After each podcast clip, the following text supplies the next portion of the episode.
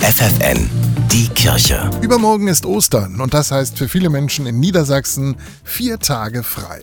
Christen sollen diese vier Tage auch dazu nutzen können, um sich mit dem Leid und Tod Jesu auseinanderzusetzen und die Auferstehung zu feiern.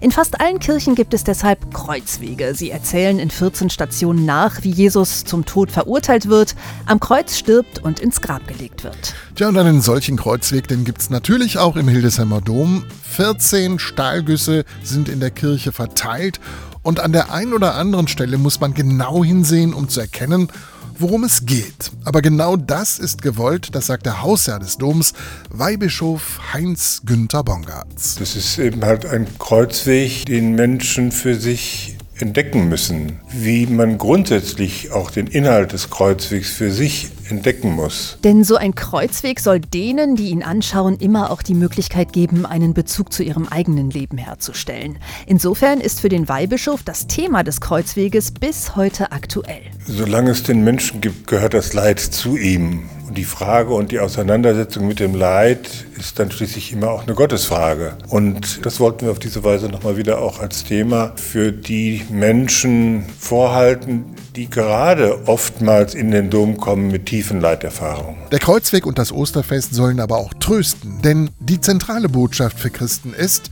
der Tod ist nicht die letzte Station. Und das kann einen auch durch den Alltag tragen, meint Weihbischof Bongartz. Dass ich immer wieder doch auch selbst in dunkelsten Stunden mit dem Blick auf das Kreuz und auf die Auferstehung Jesu sagen kann, es gibt für mich einen Grund der Hoffnung, dass da noch ein Gott ist, der einen anderen Weg kennt, als den ich kenne vielleicht. Die Kirche bei FFN.